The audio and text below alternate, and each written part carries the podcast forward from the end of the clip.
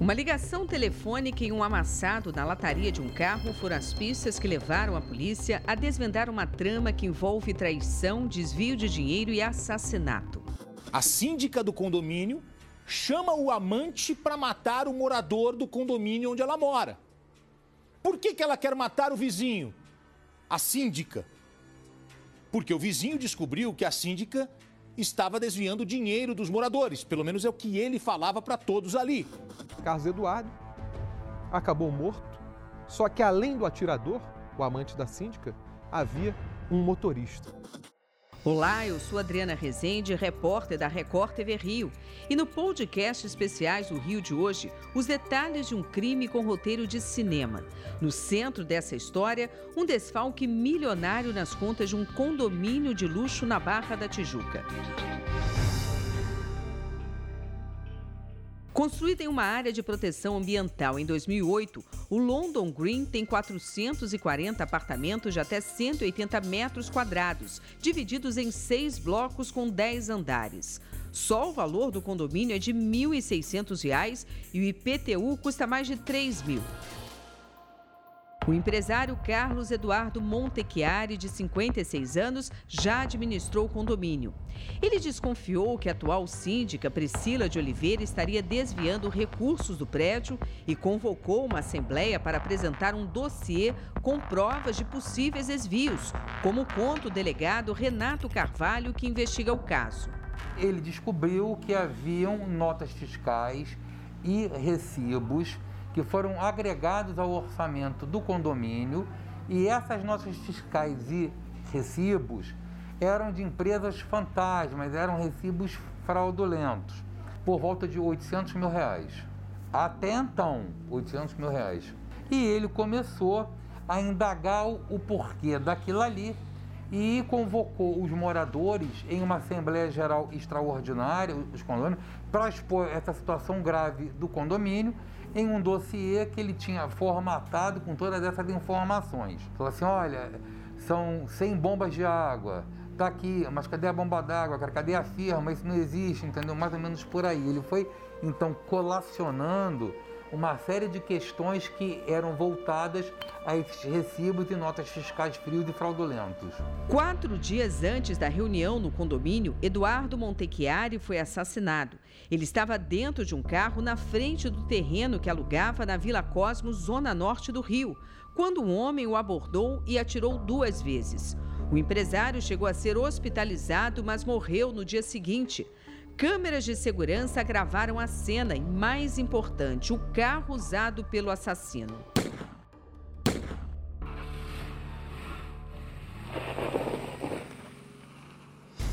O crime era apontado como latrocínio, roubo seguido de morte, mas tudo mudou depois do depoimento de uma testemunha que conversava com Carlos Eduardo ao telefone no momento do assassinato. Segundo a polícia, a partir dessa ligação foi possível identificar Leonardo Lima, supervisor de segurança do condomínio, como autor dos disparos. Leonardo foi preso no dia 17 de março quando tentava fugir. O carro estava diferente. Leonardo teria trocado placa, os pneus e mudado adesivos para tentar despistar a polícia. Mas o amassado na lataria continuava lá. No dia do crime, no dia primeiro, ele estaria de plantão no dia 2 e entraria por volta de 7 horas da manhã. Mas ele não foi dia 2, não foi dia 3, não foi dia 4, e lá pelo quarto ou quinto dia ele aparece. E o carro, que era conhecido de todos os moradores, o carro aparece totalmente modificado. Modificado em que sentido? Ele retira certos adesivos e coloca outros. Ele coloca uma calota o carro não tinha calota, mas ele, ele, ele não consegue cara, disfarçar certos danos que haviam cara no veículo e que persistiam a princípio no dia da, da própria execução. Ele foi preso hoje, chegando no condomínio com o mesmo veículo, um Voyage Prata, e ao perceber que havia um clima estranho no condomínio, ele tentou fugir.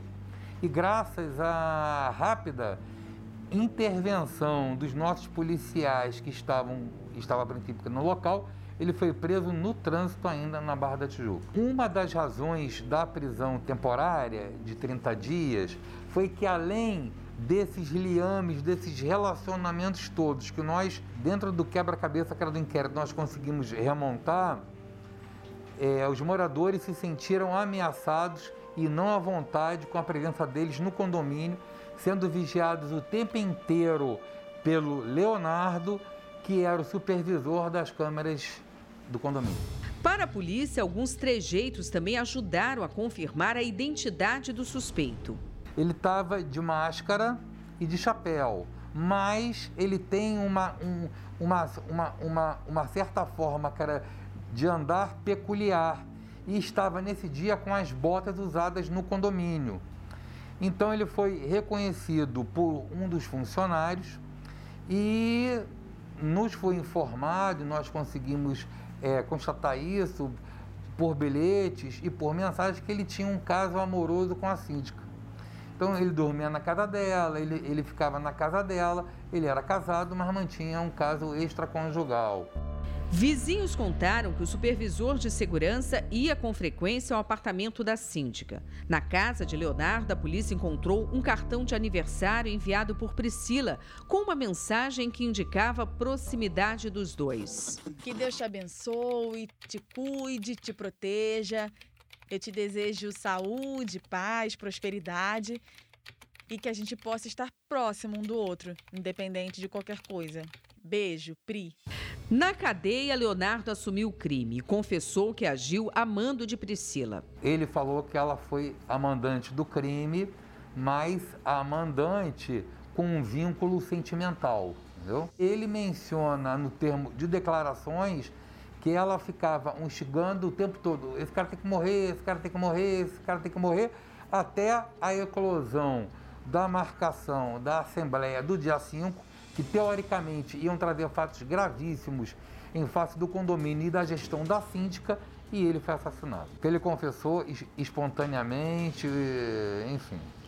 Ele disse que estava se vendo sufocado é, por essa questão toda, por estar na iminência de ser preso a qualquer momento, e, e ele confessou para os policiais aqui da DP. Priscila também foi presa temporariamente por 30 dias. A polícia suspeita do envolvimento de membros do Conselho Fiscal nas fraudes do condomínio e investiga se o casal também está por trás de um atentado sofrido por uma outra moradora que, como Carlos Eduardo, também questionava as contas do prédio. A gente está apurando se ela tinha, se ela tinha ligações com o pessoal do Conselho Fiscal, porque ao que disseram, um membro do Conselho Fiscal estava saindo que era de um apartamento de sala dois quartos para cobertura.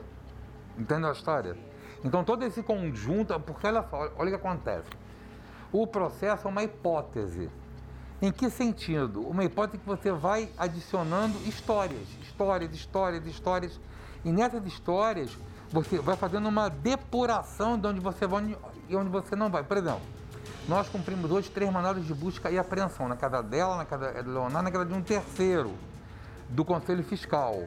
Só que eu não tinha elementos para pedir a prisão dele, realmente não tinha. Ah, ele está envolvido no desfalque? Pode ser. Só que eu, eu trabalho muito com base na realidade, não em achismo. Então, o que, o que eu tinha era o vínculo dele, cara, com ela, o que culminou, porque olha só, ninguém vai comprar uma arma, ninguém vai comprar duas placas porque ah, eu não gostava da cara dele, pois não tem lógica. E a única pessoa que a vítima se confrontava com relação ao, ao desfalque de verba era a síndica. Entendeu? Que era amante dele. Ele dormia lá, ele fazia tudo lá.